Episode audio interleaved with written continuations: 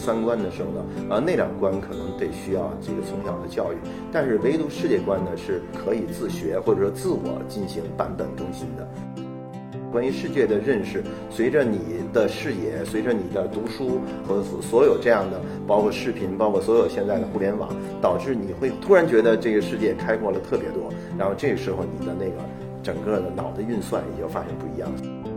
呃，所以说有一个科学家就惊叹说，我们不应该惊叹于微观世界什么都没有，或者说不确定性，我们恰恰应当相反，惊叹于宏观世界、大尺度世界居然什么东西都有。这里是后浪剧场，我是小树，我们是后浪出版公司旗下的一档泛文艺播客，聊与艺术有关的一切，最终指向每个人的。日常生活，那本期节目是我从首届 Minute 国际短片节带回来的第二场对话，嘉宾是徐彤导演。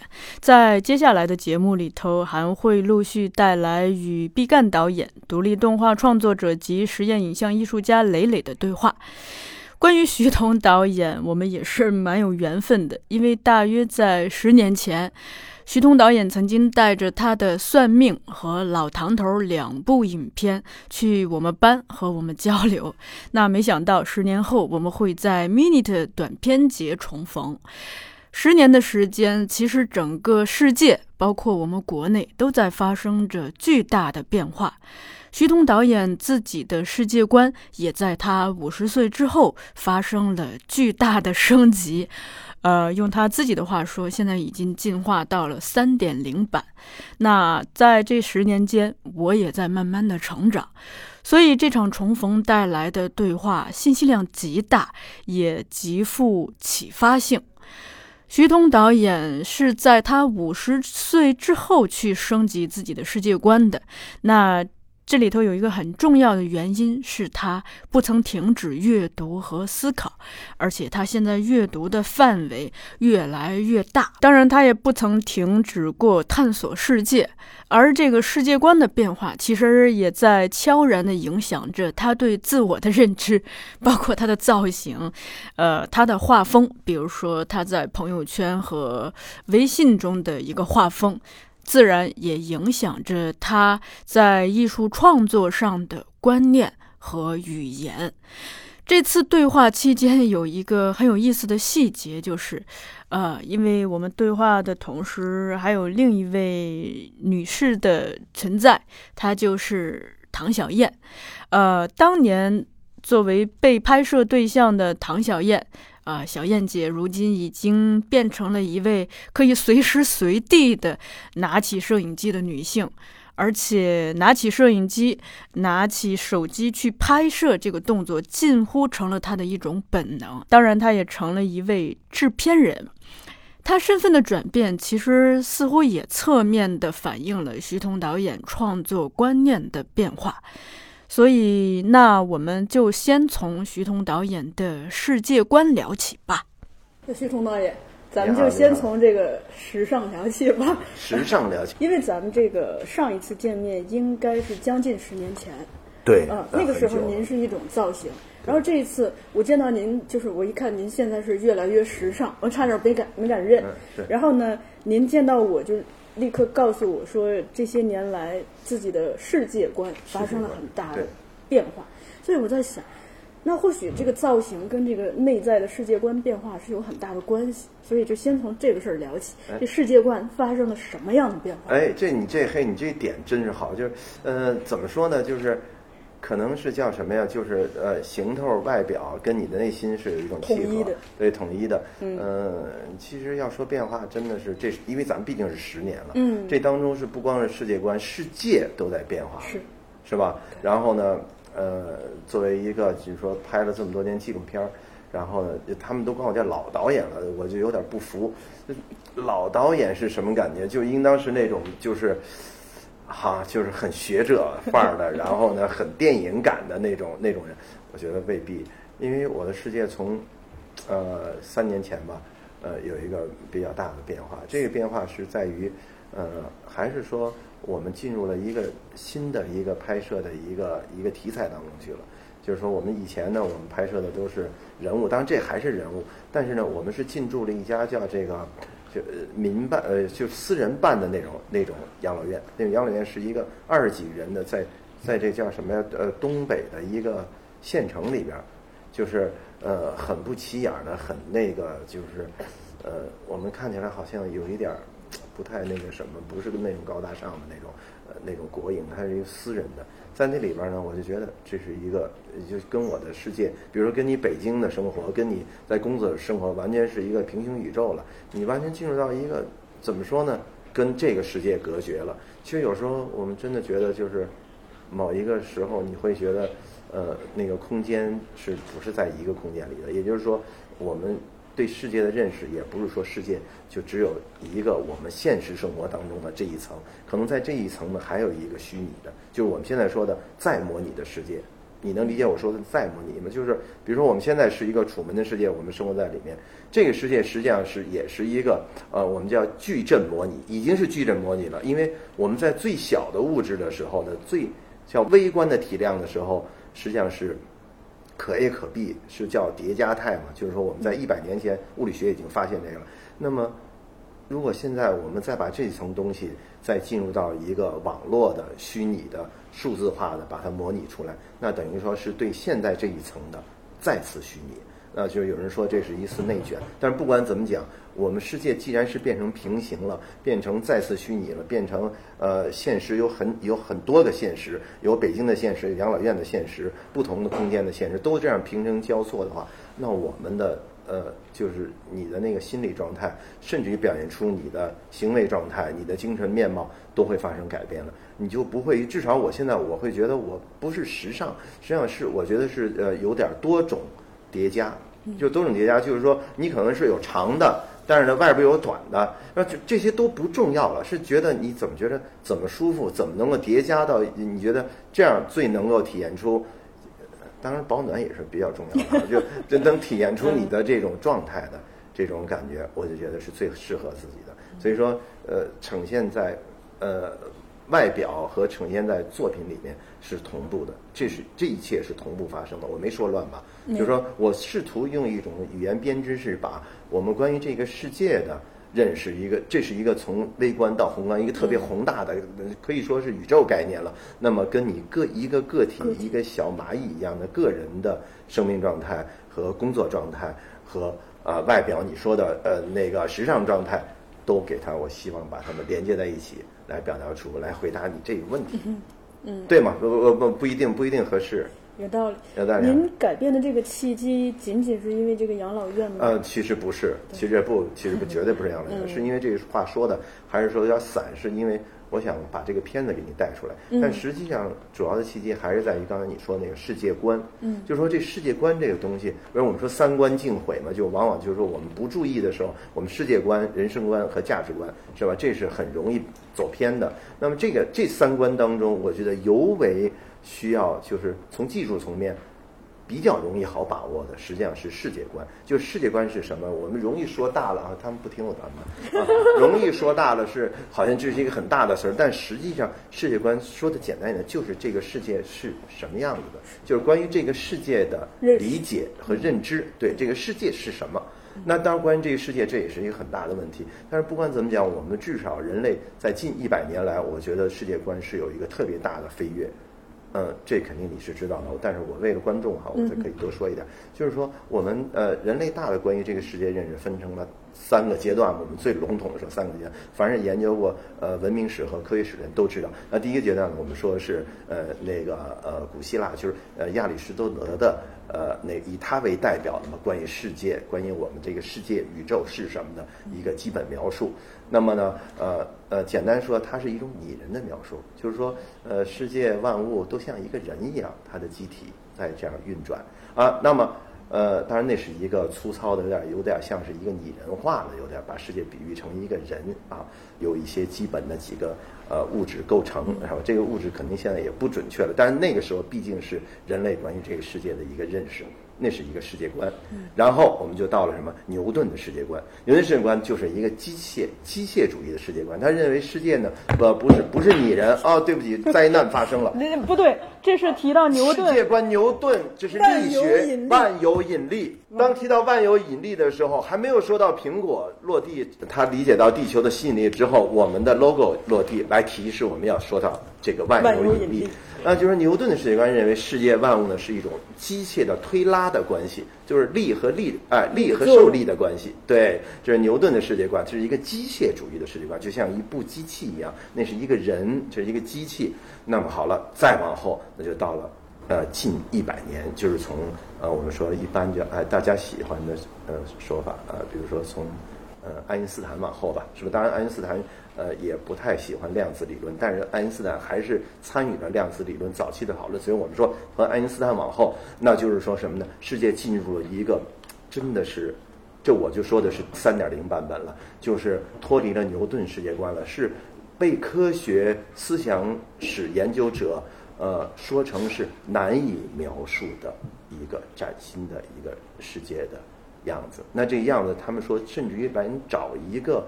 可以比喻象征的，比如说是像身体一样的世界观，这个世界，还是说像机器一样牛顿世界观，还是说像什么？我们可以总会找一个比喻吧，都找不到。嗯，哎，这个就很神奇了。那么我近三年实际上我是在这样的一个世界观里面进行了一次自我的更新。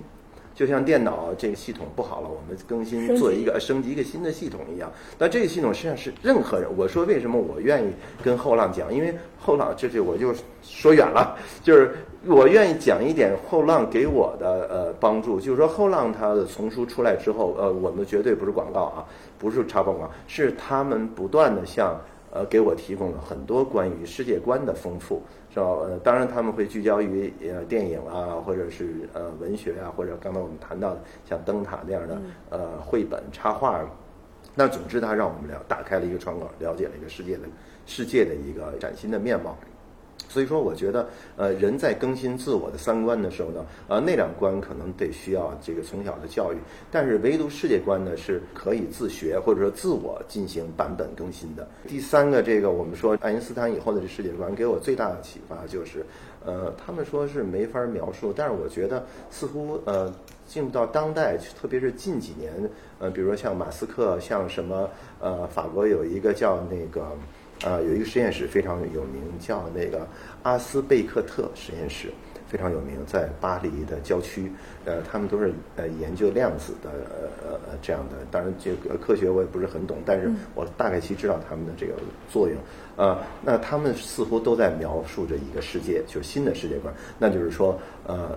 现在的崭新的这个世界是正处在用我的话来说呢，翻译过来就处在有点像就是生物进化当中，鱼类在离开水。呃，向陆地开始呃进展的时候的两栖阶段，就是既可以在水里面，就我说我们人类啊，既可以在水里面生活，也可以走向陆地了。这个当中变化非常大，反正变化大在哪儿呢？大的就是说你在水当中的时候，鱼类脑很小，因为它为什么很小？因为它看到的那个范围是非常小的，因为水再透明的水，也就是十几米、二十米，最清澈的水你也不可能呃几百米。呃，当然这肯肯定会有一个距离，但是。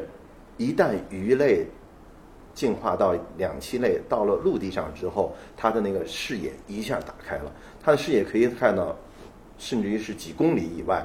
那么就意味着它的看到的、获得的信息就要是在水中的若干倍。于是它的大脑必须要匹配，要增加它的对数据的处理量。这样，于是它的大脑就变成了呃最早的，比如说哺乳动物的脑子，那脑脑量就要比鱼要大很多。所以说，你看，就是关于世界的变化，关于世界的认识，随着你的视野，随着你的读书和所有这样的，包括视频，包括所有现在的互联网，导致你会突然觉得这个世界开阔了特别多。然后这时候，你的那个整个的脑的运算也就发生不一样。所以我们就需要脑脑机接口。所以说，马斯克说，呃，那个呃，他认为的世界，就现在的我们就现在看到的所谓这个现实的世界，实际上是一个。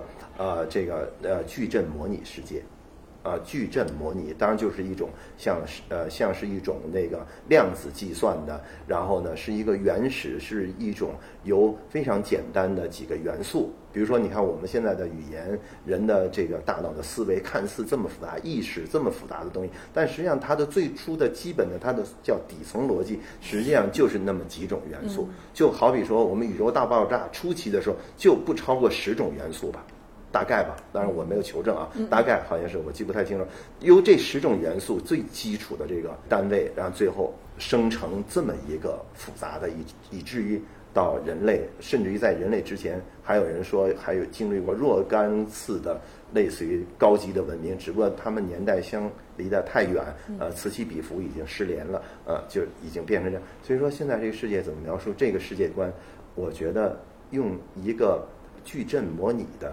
来比喻，比如说，你看我们在基础的叫什么底层的这个这个逻辑当中，当你被观测之前，一个粒子在被观测之前，也可能是 A 的状态，也可能是 B 的状态。当你观测它的时候，它给你坍缩成 A，是吧？是你被你观测的那个状态。所以有人混淆概念，就是就有点像人的意识参与之后，当你去观察一个一个粒子的时候，它就会配合你的意识的观察。来呈现出你要看的样子，所以说有人就说，哎，这不就跟东方说的那个那个意识意念来决定可以搬移、可以挪动物质有点啊，其实那是瞎扯，那是不是一个概念？就实际上就是说，我们的观测可能会参与到事物的结果、事物的认知、对事物的认知。所以说，这就是刚才我们说的世界观。所以你看，现在如果说我们处在一个呃这个矩阵模拟的这么一个状态的世界观里呢，在这个时候我们怎么来看？就是说，我们的影像，自己身处的世界，以至于用影像作为一个导演，你怎么用影像来表达出对这个世界的感受，对这个世界的状态的呃理解？那么，到你的作品当中会是什么样？就是说我最后归结的这个位置。嗯，那这个契机呢，就是因为。呃，从您的描述里头看，就我发现您近几年啊，特别呃爱提物理上的一些事儿。再一个是能感觉到您应该是接触了大量的信息的刺激。对。就是这些信息主要来自哪里？呃，阅读是一块儿。嗯。呃，因为什么呢？因为就是那天我们还谈到这个网络给你推的这些东西吧，确实也很有问题。就是它虽然很方便，但是它给你提呃，就是说当我去搜索一些东西之后，它会定。定向的给我推来一些投其所好，哎，投其所好，呃，他们叫这个减防效应哈，就是我们是作茧自缚，然后只要你发出这个曾经搜索过呃一双皮鞋，他就给你来很多双皮鞋，所以我也意识到这个问题，于是我就是说要主动跳，要主动从那个跳出来，就是说用一种呃故意呃绕开的方式，比如说你可以翻墙去看一些更好的、更丰富的那个更一手的信息啊，也可以就是说呢，我故意啊非得要百度按你熟悉的方式去。搜索去点赞去评论是吧？啊，你可以比如书籍，嗯，呃，书籍就是一个，当然书籍对书籍不会自动找你了，但是你会自动去找书籍，那样，所以它给你带来的东西就比较多。比如说，你看，我也可以给，比如说给你推荐那本书，有一本书叫这个大图景，嗯，大小的大，图像的图，对，景象的景，大图，它实际上就是一个呃当代的一个。呃，是一个美国的一个，实际上他是一个科普作家，但是呢，他是呃在在量子物理在各方面他都很有研究，然后他写的一本科普书，但这本科普书呢，实际上是把科学哲学涵盖在一起了，就实际上就讲了一个大图景之下的这个世界是什么样子的，然后他是从呃科学史的角度呃来讲这个呃哲学的涉及很多哲学的问题，哎，当中就是提到这些东西，我觉得对我的启发就是特别特别大。所以这是我主要的一个，也就是说，书籍呃，特别是译著，译著是一个特别好的一个思想启蒙、自我启蒙的一个渠道，甚至我觉得呃，这种。呃，有一定深度的这种呃，稍微有点大部头的译著，呃，对我帮助特别大。比如说，呃，二十世纪思想史吧，大概有这么一本书，也是我前年在养老院的时候，反正大量的时间是不拍摄，虽然在那住了一年，但是大量时间是不拍摄。不拍摄的时候，实际上就可以看这些东西。然后上网可能反而是觉得有点麻烦啊，盯着那电脑，我还不如就一本书。所以说，那是一个上下部的，差不多六。差不多六百万字，不是六十万字，六十万字就会很薄嘛，这么厚，六百万字应当差不多上下两卷，也是非常非常棒。嗯，它基本上就是把你呃那个二十世纪以来的思想史给你捋一遍，它涉及的问题特别广了，呃，不光是科学了，然后还有文学，还有呃，都包括艺术、哲学什么的，反正就是呃，涉及到人类思想的一些最主要的事件和主要的人物，和还有它还是场景式的，因为他美国人特别会写，他非常场景式的还原了呃，这比如说他讲到呃一个人类学家的故事，他就会还原到他在那个田野调查的时候那个工作。呃，印第安人怎么去到非洲呀？这个它是场景式的，呃，像报道似的那样，但是它你整个看下来是思想史，嗯，呃，就类似于像这样的书，科技史、思想史，呃，科学哲学的这类的范畴，我觉得是对一个导演，我觉得简直就是上帝的礼物。我找到了未来的方向，徐老师。啊，呃，对，就对，要善于接受礼物。您给我推荐完了，我也给您推荐几本。好啊。就是呃，我不说具体的书，就是说，因为刚好我在对我们公司也比较了解。我们公司有一个系列叫汉清堂，它相当于出这个世界史、全球史，什么非洲史、亚洲史，就是把历史给整了一遍。另一个有一套系列丛书叫《智慧宫》，它是人文社科领域。您说的那种像二十世纪思想史这种，就是属于这个这一类的啊。我们还有一个品牌叫后浪科学，后浪科学这里头有大量关于宇宙的、宇宙的、生态的，嗯，呃，生物的，生物这样子。这太好。这刚好是我近些年来，这其实就是今年一个很大的变化。我以前喜欢研究艺术和人文，我现在觉得。得有更大的世界观，就需要先了解世界。说得好，对，你把我的词都给抢了。重新说一遍 啊！就以前呢，我也是只聚焦于拍电影，拍什么？现在我觉得应当有一个更大的呃世界观，更大的一个呃关于呃呃，其实还不是文明了，是关于这个宇宙的，是呃那个不断的去。重新认识，对，我把你照顾。嗯，所以您，我觉得您是非常有后浪精神的人。真的吗？我推算了一下，您您说的是三年前吧？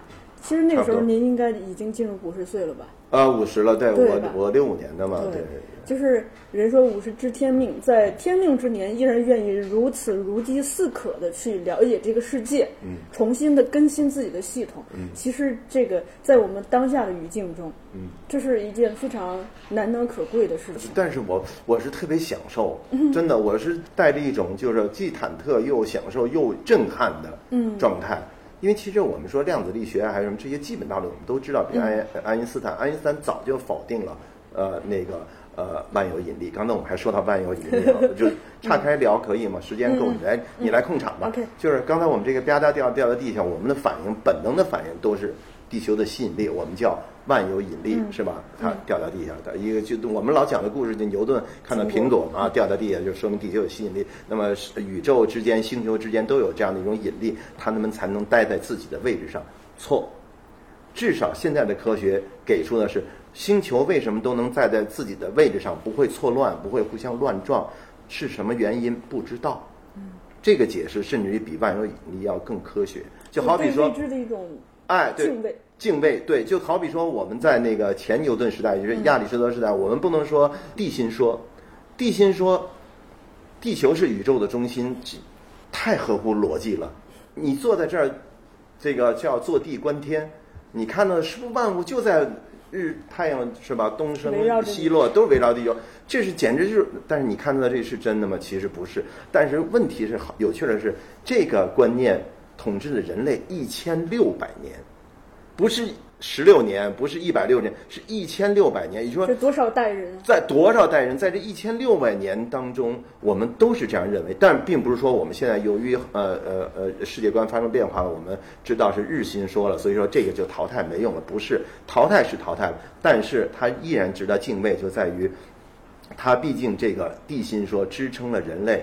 在这个星球上生活了一千六百年，这个观念，这个观念在跟原始人比，它还是先进的科学思想。所以说，你看，呃，这个到了这个什么，刚才我们说这个掉在地下，呃，那个爱因斯坦就否定了这一点。他至少他证明了一点，就是我们不能不能知道，呃，那个呃，宇宙当中万物的这个这为什么可以这样的这个有秩序的这样的在这空间里面排布，然后不会混乱运行。但是我们不能知道哈，但是我们至少知道地球对人造成的所谓的这个引力，实际上不是引力，也就是说，我或者说地球对人造成我们说的这个重力，实际上重力的本质不是它受到了一种由于质量导致的一个吸引力，不是，它实际上是一种惯性。也就是说，也就是说，爱因斯坦就发明了一个叫。我重复这个可以吗？就发明了一个，我因为我特别痴迷于这个，特别好玩。他就做了一个思想实验，其实哲学上也有很多这样的，就是为了证明一个哲学的思考，然后他会做一个讲一个小故事吧。说白了就叫思想实验。你在物理学上面，前沿物理学、当代物理学很多也会用到这样的方法，就是做一个思想实验，就是好比你站在一个电梯的轿厢里面，在地球上，那，这个轿厢往上升的时候，你会感觉到你自己有一个重力，对吧？你会觉得你自己被拉进到这个。轿厢的这个地面好了，你现在继继续想啊，脑洞。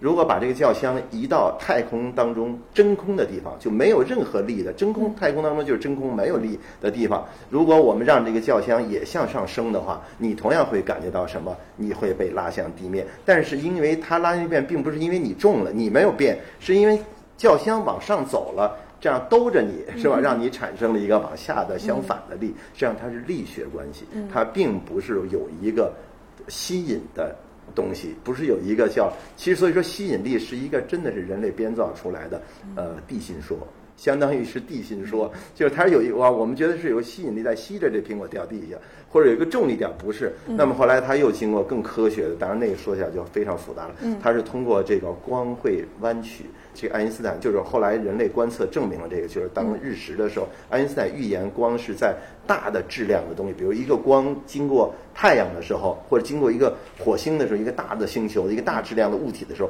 光会被这个物体所影响，产生弯曲。这样他在测量这个太阳日食的时候，发现光的弯曲，证明了爱因斯坦的所谓的广义相对论。广义相对论实际上就告诉人们，就是呃，不是重力。并没有发生重力，是因为大质量的物体，呃，使光弯曲，使空间弯曲。空间不是一个我们这样的一个无限延展的平滑空间，变成一个，比如说变成一个像漏斗一样的空间。这个空间被大质量物体。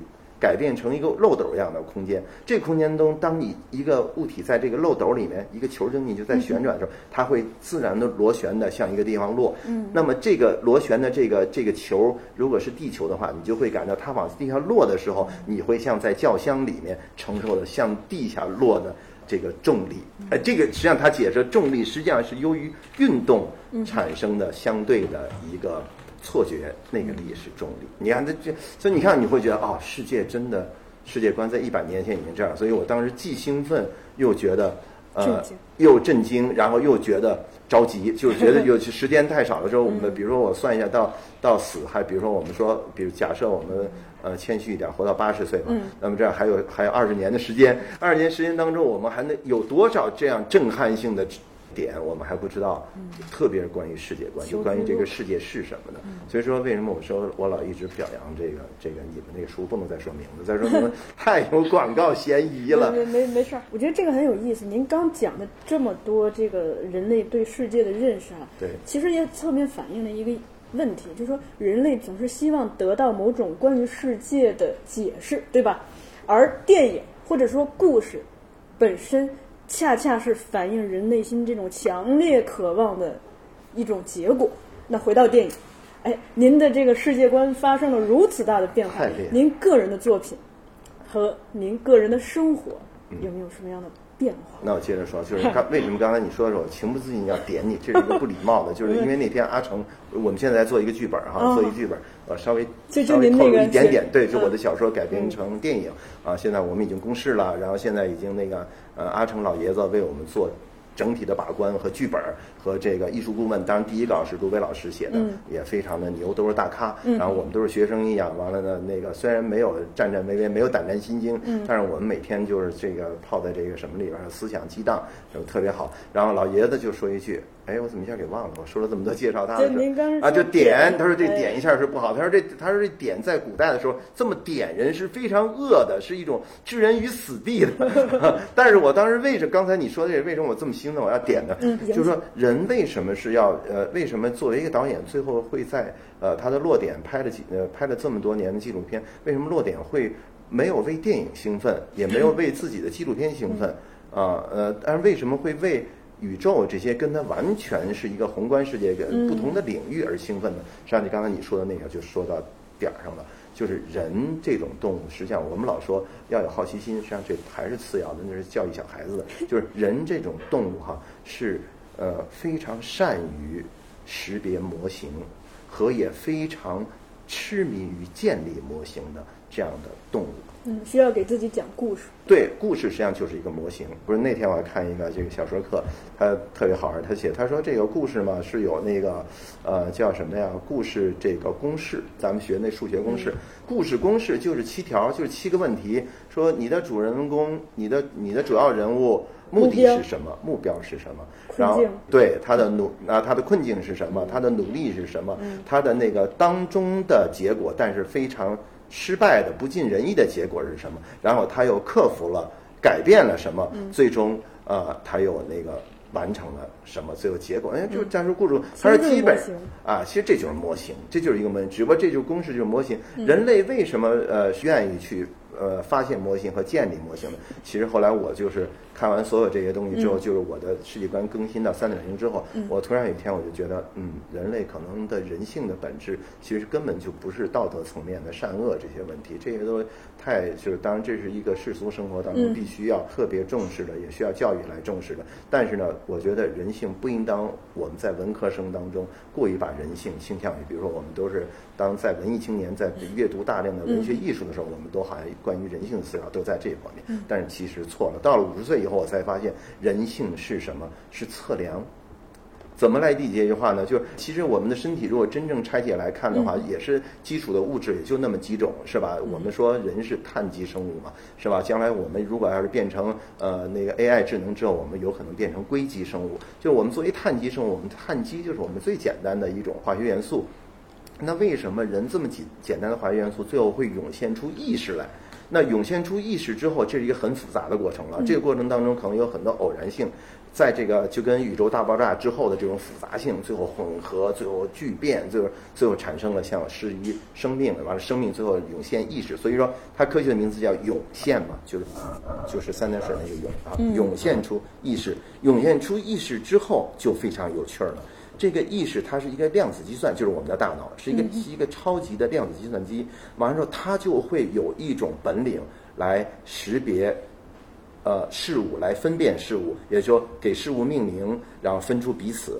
是吧？就是叫我们古人说的，就是就是格物致知嘛。先要格物，哎，这是什么？这是手机啊，这是桌子，是椅子，格物啊，要分出彼此。那么人这样的动物，这大脑就是我们整个的这个人的这样的一个构造，从眼睛视觉获得的那种你焦距范围之内可以探测到、扫描到的景物啊，变成视网膜里的图像，然后到最后呃，你大脑当中的量子运算，然后感觉到的气息、声音、温度，然后呃什么等等的呃，包括包括刚才说的重力，你都会把。把这些所有获得的这些东西资讯进行一个超级的量子的多任务执行，同时的平行的运算，最后算出一个你在此时的这种感受，得出你的判断。像这一系列的呃工作，实际上都是我们对这个。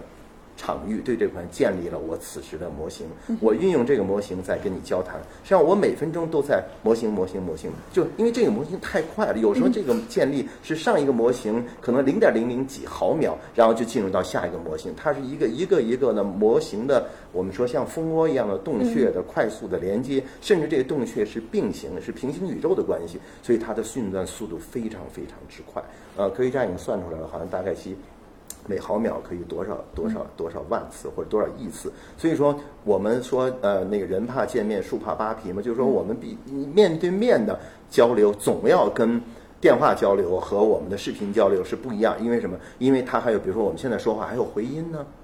这个信息你大脑仍然在计算，但只不过你不察觉到，因为这种信息计算简直是忽略不计。但是不等于你大脑这时候没有算到这个信息，是你的意识察觉不到的，你的脑的某一个神经也在算。比如这种突然刮的风，比如他眨了一下眼睛，完了你，哎呀，太多信息了，你的那个那个那个你的现场性，你的那个那个耳麦在那微微的晃动是吧？微笑，每分钟都在都在海量的在处理，在处理。那么人是一个这样。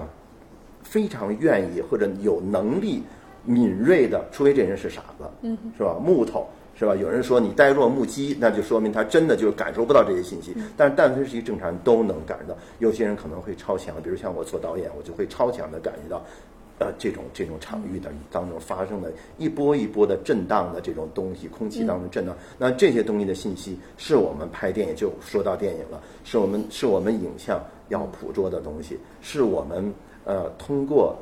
通过我们说即时影像，就是尽可能通过我们这个身体之外的这个中介性的这样的一个装置，我们说这个装置就是摄像机或者是什么数码相机啊，然后尽量把这个现场这些东西带回到另外一个空间里面，就是放映厅，让观众能够通过这个接受到这个信号。身临其境。对，身临其境，这就是实际上就是纪录片，就是我们要做的东西。当然，由于人的有限。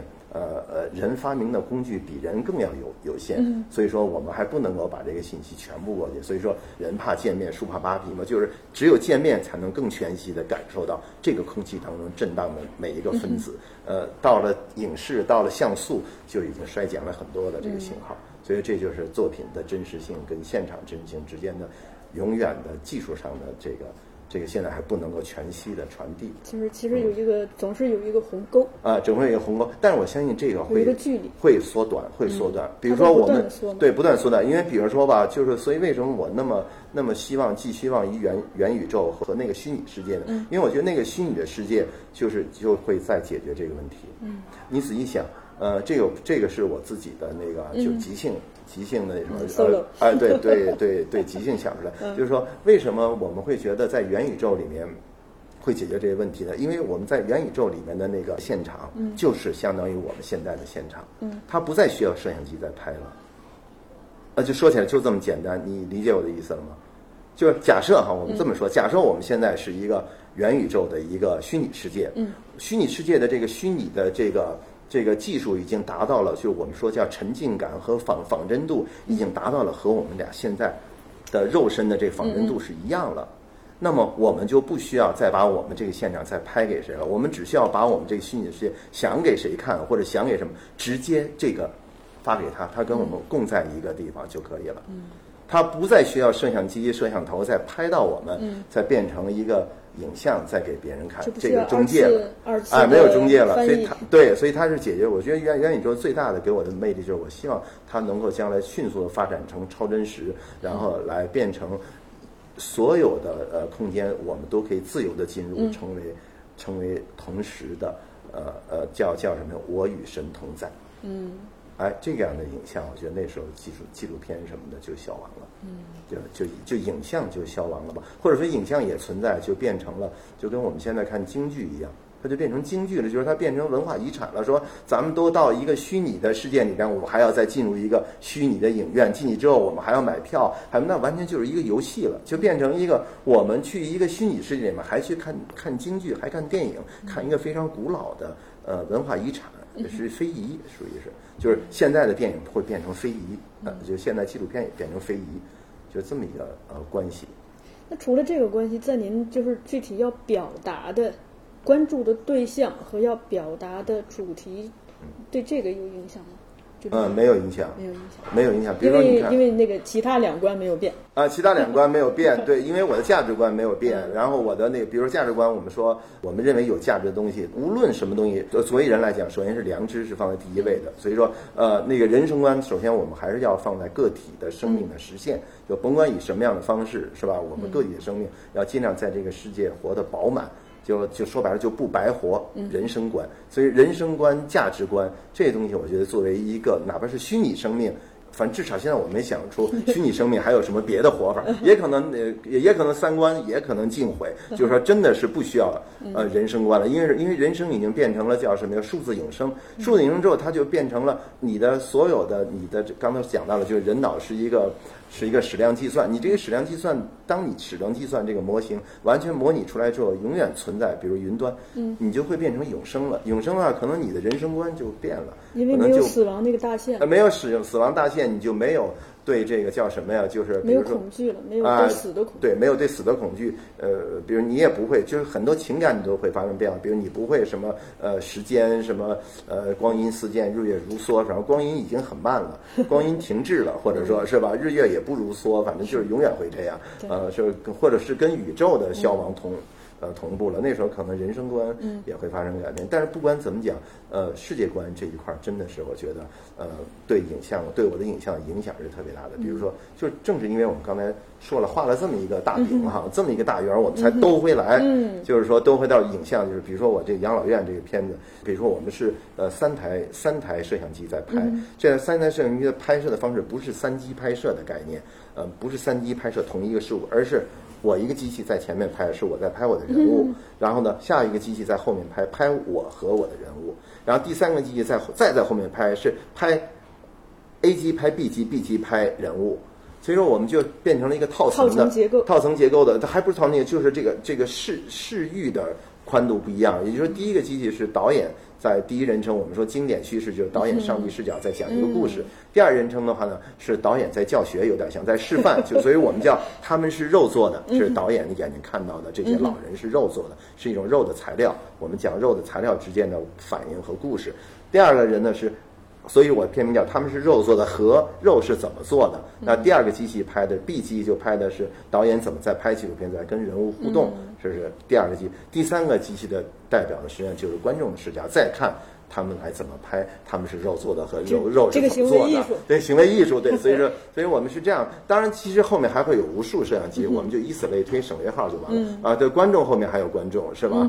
然后这，所以这个就是挺有意思。你看，这就决定了我们三机来拍摄，这样我们有时候就会出现我们的画面切出来是。是呃三条或者是几条啊哎多屏幕啊或者说是我们是这个不仅是多屏幕而且是多线索就变成多线索平行啊那多时空平行。然后当中我们还会切出来导演参入之后想跟观众说的话我们又变成了字幕叫什么字幕涂鸦似的多层对话对多层对话有点像多媒体但是还不完全是嗯。啊就你看这个就是关于世界观因为世界已经是。呃，虚拟再虚拟了，模拟再模拟了。那我们的影像当然是可以多重重叠的。而世界的微观层面已经是叠加态了，我们的影像当然是应当是叠加态。如果不不是叠加态，反而是我们在呃有点呃，就是说我们不呈现出我们在现场感受多的更多的层次的话，那我们实际上是在呃不敬业，至少是。其次的话，我们是在呃欺骗观众，或者说我们在隐瞒。某些情境，盲人摸象了啊！对，至少我们在隐瞒，我们在现场在拍。我们拍的如果没有第二层摄像机，我们永远会觉得拍到这些就是真实的。完了，导演和什么好像都不存在一样啊！拍的真真实，你看这人物哈，在你镜头前面就跟没有一样。那不是皇帝的新衣吗？明明有一大堆人在围着他，所以我们要把围着他拍到，这样我们才对观众做到真正的，还不是一个城市，城市应该是一个是一个是一个道德的概念，但是实际上还是一个。就是说，刚才我们谈到那，就怎么把我们这个场域当中、空气当中震动的每一个分子的丰富性，然后这个多层次的，呃，比如说人物的多层次和什么来。传递给观众，其实观众也更加的自由和民主，对吧？对，他可以看到更多啊！你可以，观众也可以在这里面做自己的选择，有更大的知情权。对，知情权，对了，这实际上也尊重他的权利。就是我们导演应当做的是，应当尽可能把现场的丰富性给他们，对，而不加隐瞒。嗯，对，也是在这一点上，小燕姐这个身份发生了转变哈。对对对，从一个被拍摄的对象到拿起了摄影机的女人。啊，对，没错，跟在我后面嘛，她后面还有一个人，反正总之我们在现场老是有这么几台机器错开前后的拍，就很有意思。她身份的这个变化也很有意思哈，就是这个一次关于影像的艺术行为所带来的这一系列的变化。咱们回到这个 mini 短片节，嗯啊。就是您这次的身份是，呃呃，那个艺艺术委员会，他们成立了一个艺术委员会，我觉得这个想法是还是我嗯不太多见的，呃有但是不多用这话，一般都是评委，评委就是一届一届的嘛，这届是评委，下届可能就换别人了，嗯。呃，然后但但是他们是希望有一个固定的艺术委员，这个有点像当代艺术或者说是很多艺术呃的这个项目当中用的方法，比如说我是一个呃成立一个艺术委员会，这个艺术委员会的成员是。如果你不辞职，反正永远是固定的。它的功能是什么？它的功能就是说选片，然后那个推荐影片，其实还是审评的呃任务，还是完成这个。但是它有意思是，它成立艺术委员会的时候，它是希望能够固定。同时呢，它如果你要是评委的话呢，你可能只是几个评委，三两个。但艺术委员会你就可以搞很多人，搞很多人的目的是目目的就是交叉丰富多元。这样的话不一定都是拍电影的，也不一定都是拍拍纪录片的。对，因为我看这个有音乐人，音乐、搞当代艺术的，当代艺术，对啊，非常丰富。对画家什么这。都有这样的话，我们可能会构成一个这个也是叠加态，对，就是叠加态。嗯，所以这我也是比较欣赏的，嗯，所以我欣然就接受了。他一给我发出邀请的时候，我说：“哎，我说这叠加态好，不要搞的就三两个评委在那儿，在那儿搞这种封闭性。”对，封闭，而且那样我觉得我是从呃被选择参加影展什么，不断被被别人呃是是是评过来的，所以我老觉得有些影展真的是个别评委的。这个这个兴趣爱好主导左右了左右了这个这个真的是影响最后作品呈现的丰富性。比如像欧洲，你看很多很大的电影节，其实基本上我们要说从这个呃阵营上看，真的白左还是真的是占主要的，就是因为他们就是要要批评的，于是他们就要呃呃，而且文化基本上都是白左把持嘛，所以说呢呃，那么我们在这样选择当中的话，肯定很多。更加有意思、多元的东西就被选择掉了。比如说，你是没有那个强烈的这种这个社会现实的表达和对象。实际上，我的片子是强烈表达现实，但是我反而对此特别的呃慎重和警醒。就是我们这仅仅是表达呃呃导演感受的其中的一种，对。但是并不是说批判批判现实是唯一的。如果完全是白左思想的话，那批判现实好像似乎就是最有强度的，或者说它的那个在内容上得分是最高的。那实际上，我觉得那那是不一定的。嗯，那在这个过程中，就是不管是您推荐的影片也好，还是您看到的影片也好，有没有就是像您刚才讲的这种，就是他的影像观，他的他的这个他所讲述的这个世界观，也让您为之一惊。呃，为之一振，为之一振的，耳目一新的，对，有这种新鲜的，呃，新鲜的语言。目前我们在纪录片的范围，我相信其他跨界的那些影像作品肯定会有，嗯哼，啊，因为光我听到的已经有了，但是我没看到它。但是就我所看，我只能对我所看到的下结论，就是我看到的这一百二十部到一百七十部，大概，嗯，这个这些短片当中，在纪录片的这个环节里面，好像还没有。嗯，所以就是所以说，这是我现在就特别迫切的，就是四处这个大声疾呼的东西了。就是我到下一个，我到厦门也要去说这个，就是说纪录片真的不是仅仅是跟拍。纪录片不等于跟拍，跟拍不等于跟在后头拍。就是现在还有一种更低级的是，认为跟拍就是跟在后面拍。我们从人物出场始终是后脑勺，他就不知道多走两步。难道你不能调到机器前面来拍人物的正脸吗？是不是一个采访都要拍一个四十五度角的正脸、三十度角的正脸？为什么我们一拍纪录片的时候，我们反而不知道要拍脸了？我们的人物出场了得有五六分钟了，还不知道他长什么样呢？除非你是故意这样的，就给观众这个悬念，我就不让你这样。整个片子到最后了，他才一回头，原来这人是个瞎子，也可以是吧？但是吧，或者这人是个麻子，也也挺搞笑，或者这人有是个刀疤脸，都没关系。但是你不能说一直都没有这脸。我就一每次看这纪录片，我就着急，我说能不能大哥给一个侧脸，或哪怕给一稍微正一点的，让我们看看他长什么样。因为你拍人物嘛，是吧？是脸是他最基本的，我们识别一个人的一个记忆储存的一个第一信号嘛，是吧？据说人脑可以储存三万个。人脸就是三万个，你见过一面就不会忘了。三万个不是三，不是三百个。所以说人脑的这个功能特别强大，你你要一定要给他脸的图像。所以说我就说这个这个现现在纪录片呢，就是也不是问题了，就是说就是刚才我们说的，所以咱们从世界观开始特别好，看似宏大一个大帽子说了二十分钟了还没入题呢，但是我们在为我们后面的讨论就奠定好了一个基础。我们再说就是世界观，当你是一个。不，你还是一个线性的，或者你还是你一个牛顿的世界观的时候，我们还认为人与人之间是力学关系的，但是实际上不一定，他们父子之间不一定是力学关系，他们父子之间可能前世真的是儿子可能是他爸，就这他可能是因为他不一定是他自己时空是不一样的，是吧？然后而且他的态也是多态的，他不一定是，当然这么说也不一定对啊，因为那个 周末还是谁说过一句，他说在微观世界里的。呃，道理如果说放大到宏观世界去说，呃，那就属于胡说八道。就是说，我们不能拿物理学的微观世界当中的这个这个两态叠加和不确定性来形容我们人也是两态叠加的，和我一会儿在这儿，一会儿不在这儿，那就变成玄学了。不应当这么说。但是至少微观世界的这种多态叠加的不确定性，至少能给我们一点启发吧。就是说，我们微观世界都是这么不确定性，都是那个我们说。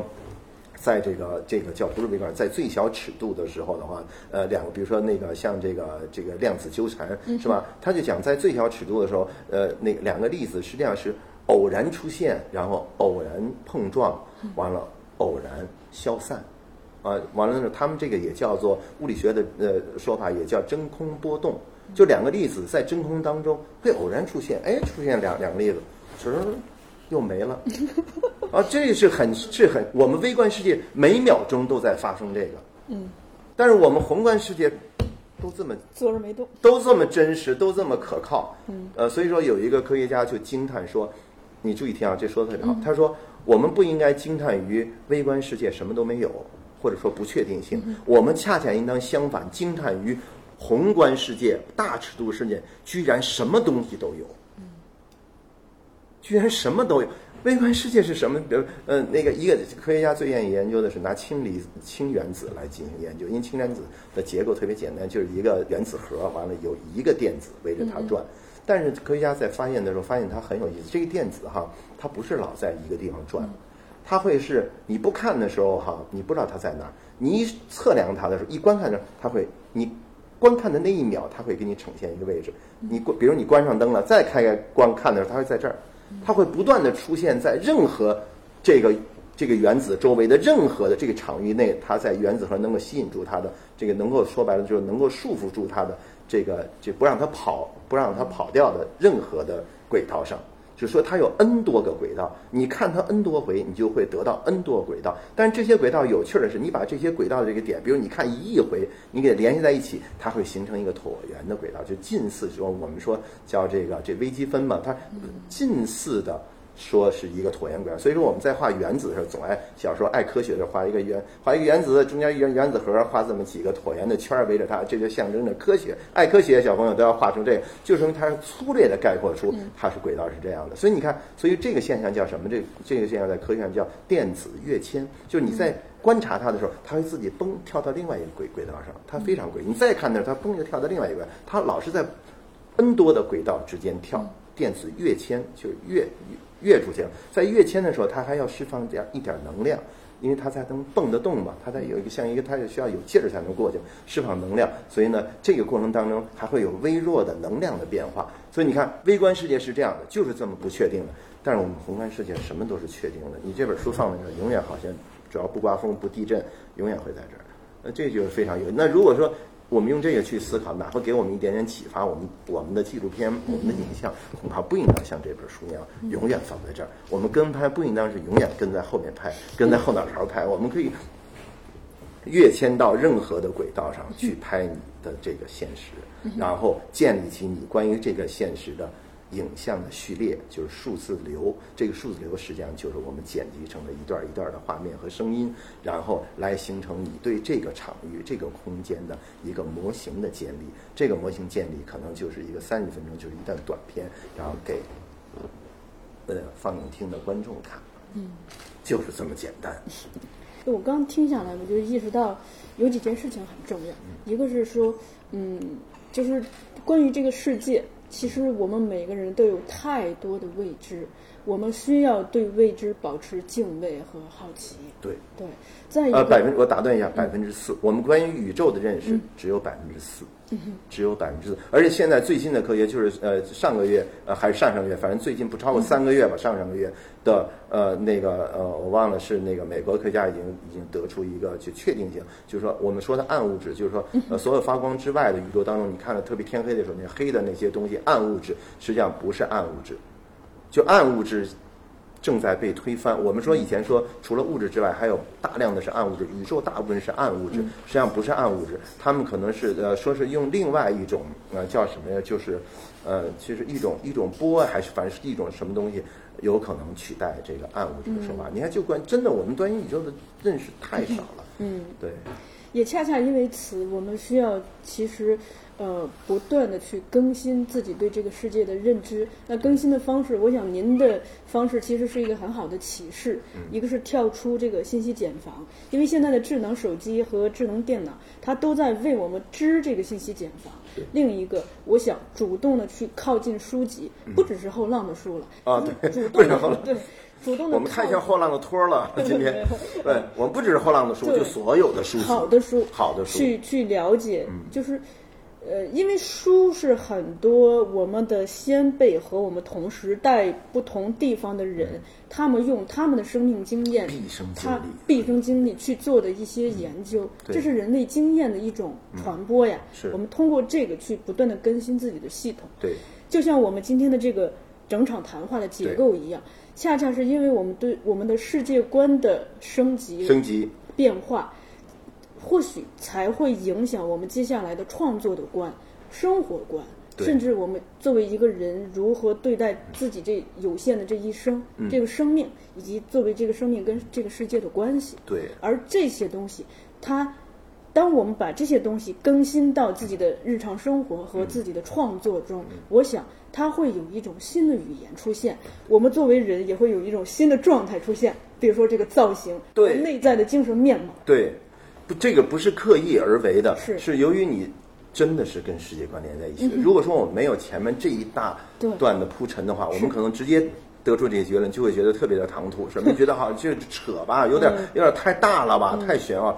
其实你细一想，真的是这样的，就是你的状态取决于你在这个世界对这个世界的理解。当你对世界理解到它是一个虚拟的状态的时候，你的人设真的你会觉得我可以任意选择。嗯，我可以认识，就跟说换头像一样的嘛，就好比说我们换头像，有你你那个微信的头像，有时候一高兴了换一这，又换一这，就就是多条的呃叠加态。然后还有一个就是说，唯一我提示一点的，就是说，呃，就是知识停止点的概念，就是我们在读一本书的时候呢，我们唯一就是留留神一点点他的这本书的完成时间。那么这个完成时间就是他毕生经历所在那个时代的知识停止点。就是我们在讨论一件事情的时候，总要把我们的信息封闭。嗯，就是我们在说了，我们该给他就所谓叫盖棺论定，一定要这个人死的时候盖上棺材盖，我们才能说这个人是好人是坏人。那么盖在。盖上棺材盖儿的那一瞬间，就是我们的知识停止点。我们在那一刻，我们才能可以建立起我们这在这儿以往前的倒推的认知。所以说呢，我们要注意这个点。这个点的话，它要跟你后面的知识的开启点和下一位爱因斯坦和爱因斯坦之后的知识停止点形成一波一波的知识的延续。我们说我是一个右派，就在于我更多的尊重。古典，真的尊重历史。尊重历史的原因，不是在于我们要回到历史，而是我们要看到，呃呃，一代一代的聪明的头脑，他们的大脑的，我们说叫这个矩阵模拟，或者他们大脑的矢量运算的起点是什么，和他们运算的知识的停止点和关门时间是什么，然后我们才能够不断的往前再更新到下一个起点和下一个关门时间，就是知识停止点的概念。这个跟信息茧房是不一样的。信息茧房是什么？信息茧房是它是以佯装成没有知识经典，我不断的向你推新的、新的、新的、新的，不断向你推定向的，就是你喜欢的，你喜欢物理的，今天物理，明天物理，今天天体，后天后后天。但是的话呢，它是给你一浪一浪的把所有的一个知识的大杂烩，它不分起始点和点，其实它也有关闭点，它推的那篇推文就是它的关关注点，但是它给你的。造成的假象是它源源不断的不断向你推东西，于是你永远去追它，永远追它过程当中，你永远处在一个疲惫的、焦虑的、不思考的状态，变成一个它被你量身打造的一个东西，最终实际上它塑造了你，它塑造了你在原地打转，这就是跟阅读你的主动性、主体性，对，没错。好，我们再扣回这个 minute 短篇集啊。因为我来见您之前，刚刚跟这个董冰峰老师聊过。刚才我们也见着了，是吗？呃，我们既然咱们是在这里相遇，对话应该是叫重逢。对，重逢。对话也发生在这里。我想扣到这个 mini 的短片节。董冰峰老师提到一点，就是说他觉得这个短片节有个很重要的精神气质是实验。那我想到，就是说。其实这个实践哪里来呢？这个实践，我我自己目前想到的，就是一个是说，我们关注生活也好，生命也好，我们的切入点和我们想要表达的东西是非常的就嗯与众不同的，我们是有自己独特的一种表达的。另一个是我们的关于作品的观念、结构也好、语言、风格、美学，所有这一切，我们是有自己独。更自由的、更丰富的，或者是更独特的一套语言。是而这些东西，它可能最初的那个起点，就是我们刚刚讲的，是世界观的更新。对，它的源头实在是是的。对，我也特别认可这个这董明峰老师说的这个，因为刚才我们匆匆见面，拉了个手，然后简单聊，因为我们，但我们网上神交都是一直，因为什么？因为董明老师有一个特别让我呃那个认同的一点，就是他的，你看他的朋友圈哈，永远是在推送。这个新书，他从来不推送网络文章，呃，不不，也不能这么绝对说，就很至少我看到的朋友圈，基本上都是呃。文史哲这方面的，哎，但是说他倒有一个死角，他科学推的少。哎，下次见到我，倒跟他说，对我给他点建议，我说你推点科学，也不是说纯科学吧，科学哲学。嗯，科学哲就是说我们用呃用科学的事例呃和对这个宇宙世界的这个理解的模型，然后来丰富哲学的思考。比如说科学哲学当中有一种叫过程哲学。嗯，那么过过程哲学是从哪来的？实际上是从我们说比较早一点哈，就是说呃科学史到了这个。呃，到了近一百年以来了，比如像波普尔这这些人，就是都是量子物理的这个早期的先驱了。然后他们就认为，就是就是说，呃，那个科学并不是下结论，科学是不断的证伪。嗯。那么科学实际上是一个从一个真相抵达另一个真相的一个过程，这个过程更重要。或者说换尼采的话说就更直接，尼采说真理的敌人啊，并不是谎言。按说真理敌人肯定就是谎言，撒谎不是。他说真理的敌人恰恰是确信不疑。或者是坚信不疑，啊，那就说明真理实际上是相对的嘛，是某一个时候嘛。呃，地心说是某呃，虽然地心说是统治了一千六百年的真理，是是亚里士多德的世界观，但是它毕竟是错误的，它还是错误的。所以，但是它曾经是曾经的真理，也就是说，我们今天坚信不不疑的。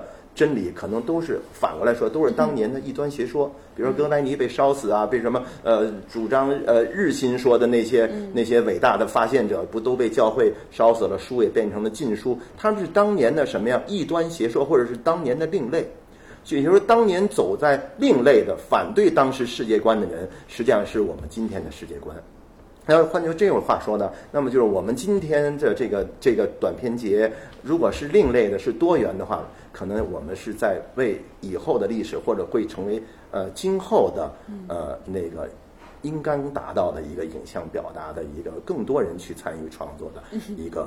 一个起点，或者就就犹犹如呃是那个今呃以前的谬论是今天的真理一样，就这样的。完了，就还当然还有个这样的妙语太多了。比如说呃，比如说我们究竟可以承受多少真理？啊，这也是尼采说的。就是这他的意思是什么？就是说，就是就刚才对应你刚才那个话，就是人类是一个建立模型的，不断去识别模型和发现事物的，有这样的一个天赋和本能。因为你的你的涌现出的意识已经变成了，它就是这个作用。啊，当然除了他还负责其他的，你自己的身体运行啊、爱呀、繁殖啊等等这些之外，感受之外，他更多的实际上他是不断的在判断世界的模型，而而且人要依据模型才能生存，这是一个最本质的。为什么我们善于模型？比如说语言也是一种模型吧，我们只有语言，所以说你不识字儿的人就寸寸步难行，不会手机支付的人当年买东西都困难，都是你不懂各种模型。好了，那么就是说我们究竟可以承受多少真理呢？就是说我们可以，我们作为这种好。奇的动物，好奇害死猫。我们究竟可以承受多少无穷的追问呢？其实的话呢，无穷的追问是我们承受不起的。也就是说，所以说尼采实际上他是说给自己，他所以他要疯嘛，是因为我们无法无穷的追问下去。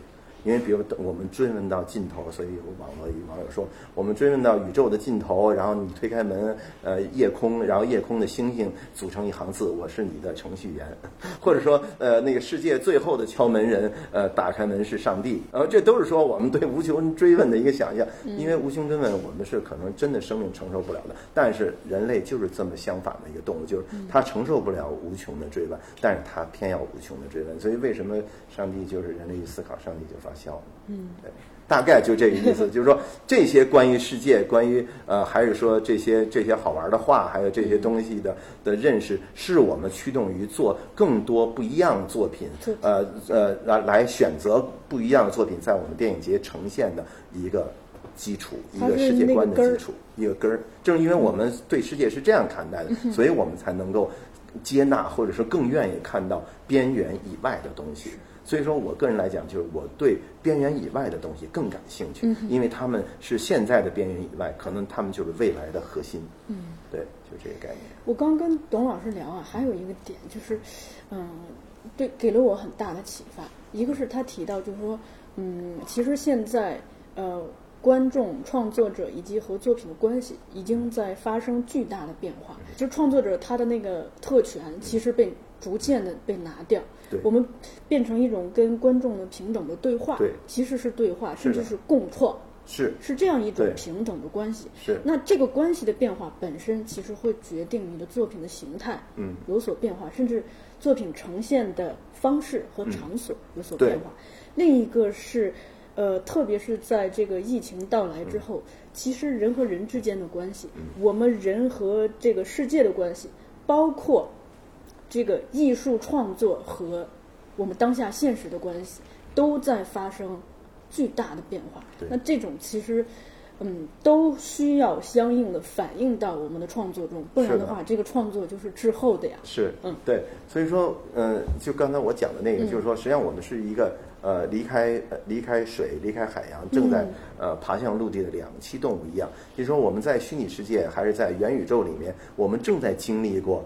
被疫情病毒赶回家，被呃那个以别的方式在网络办公、网络会议，甚至将来嗯那个美国已经靠高清的那个叫什么呀？虚拟的播报新闻吧，已经已经已经有过这个实验了，就是。呃，那两个还是特别有名的人，两个主持人。然后，但但是他们都是选了一个自己的虚拟形象，然后在网络上，当然也是两个人。但是他们说自己的体验的时候，他们说跟那个网络会议、腾讯会议是非非常不一样的。腾讯会的，你你没有，比如说你没有左右的感觉，你没有空间的感觉。他说那个时候他因为两个人都带着 VR 嘛，比如像咱俩这样都带着 VR 来来进行线上的这个这个采访的时候，咱们俩是有空间关系的。也就是说，这个这个，你往这边看，我往这边看，就是你往那边看，就是书架，是有这样的感觉的。然后你的一些呃动作什么的，也是也是超真实实时传递的。你看，就说我们的作品怎么能够？我现在思考的最就是呃最迫切就是我们的作品有没有人在拍，或者怎么来思考，在这样的一个语境里面，这样的一个模拟时空里面的正在发生的故事。嗯。是吧？所以这个也是跟那个董老师说那东西是遥相呼应的，就是我们正在经历过这个两栖类的这个这个状态。这状态当中，其实我们可以涌现出大量的多种可能性的作品。对，因为它是一个暧昧的、丰富的、最丰富的阶段。对，而且这种关系呢，又不是一个呃，就是呃单向，它那个就跟那个数据交互它是双向的吧？对，甚至于是多项的，是甚至于就是是那个同时并行的。就是比如说这个东西，比如我们共同在一个呃，在一个呃那元宇宙里面，共同的一个一个空间里面，我们在做共同的一个游戏吧。比方说，那这个游戏的话，我们把它理解为是一个场景的一个影片的话，那这影片是随时可以改变剧本，随时可以加入新人，随时可以组成不同的战队，随时可以不同的呃方向去去互动的。这个互动是是就刚刚你说的是绝对是平等的，因为我们在元宇宙里面已经是就像我们真实世界里面的，就是不是纪录片了，是真实场景了。就刚才我们说的是真实场景了。假设我们现在就是元宇宙的话。是吧？它不是影片的概念，就这是一个完全平等交互，也不是演给谁，是沉浸和体验的关系。比如说，你想看一个电影，不是你在看别人演电影，是你是这个电影当中的一个人，是吧？哪怕你是这个电影啊，或者那我不想当那个，我这个人比较含蓄，或者说我比较低调，我不愿意当那个男一或者女一什么，那你可以选择。呃，路人甲、路人乙，你可以选择咖啡馆里缩在角上喝咖啡那个人，但是这所有的枪战什么你都看到了，而这枪战是元宇宙当中真实发生的，就跟你打那个战队什么王者什么是一样的，就是那个世界变成真实的世界的时候，你是经历者，而你不是什么呀，在看电影、看警匪片儿，与你有关，与你有关，你是高度的参与者和沉浸式。那说这个宇宙如果实现的话，那我们就要在想。就是说，还不仅仅是董明华老师说的那个参与感和这个交流已经变成平等，还不光是这个问题，是你在这个参与当中，你应当扮演什么角色？你应当怎么左右剧情？然后你的你的生死的剧本人物线应当怎么自己来写？因为你可以虚拟，可以设定嘛。然后你应当做什么样的人生观、价值观的判断？然后还有一个就是说，呃，最终你不是在拍电影，你是在演电影。或者说你在，或者说最终我也不想拍电影，呃，我也不想演电影，我也不想当龙甲龙乙，但是你可以当导演呀，甚至你可以选择我当上帝，我永远飘在空中看他们也可以，所以这个人设就特别的丰富和有意思了。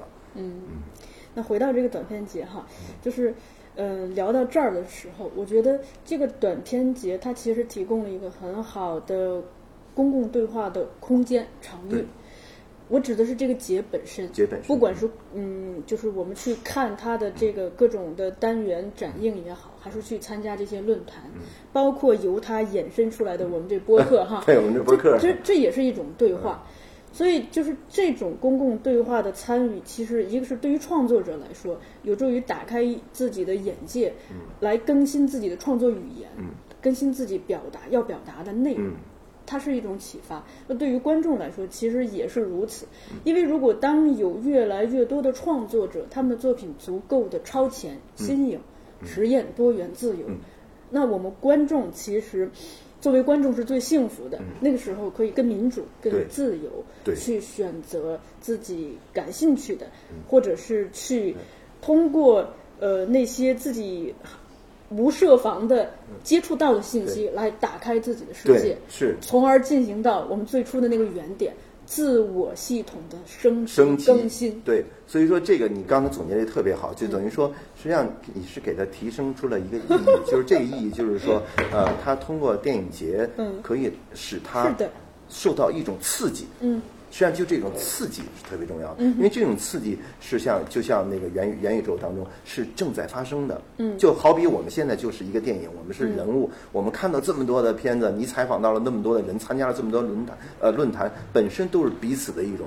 这种刺激，刺激。然后还有一点就是说，呃，在现在公共空间、公共话语空间，呃，我说的悲观一点啊，呃，也是现实，就是萎缩，公共空间萎缩的情况下，那么这种这种电影节尤为重要。就是说，因为公共空间不是它会自然就会在那儿的，是需要有一个一个的这样的活动来扩充。来创造的，所以说呢，我觉得电影节我需要向他们致敬的，或者说我特别欣然愿意加入这个，呃，并不是说我闲着没事儿，是因为我觉得我在和他们一起绑在一条船上来创造这个公共话语的空间，我们在拼命的扩充它的自由度，这样才能有更多的人坐在。影院里面坐在我们论坛里边去来遭受这个刺激和打击，让他们的宇宙，让他们的世界观在被迫也要升级，不升级你看不懂里面的片子了，这个概念。行。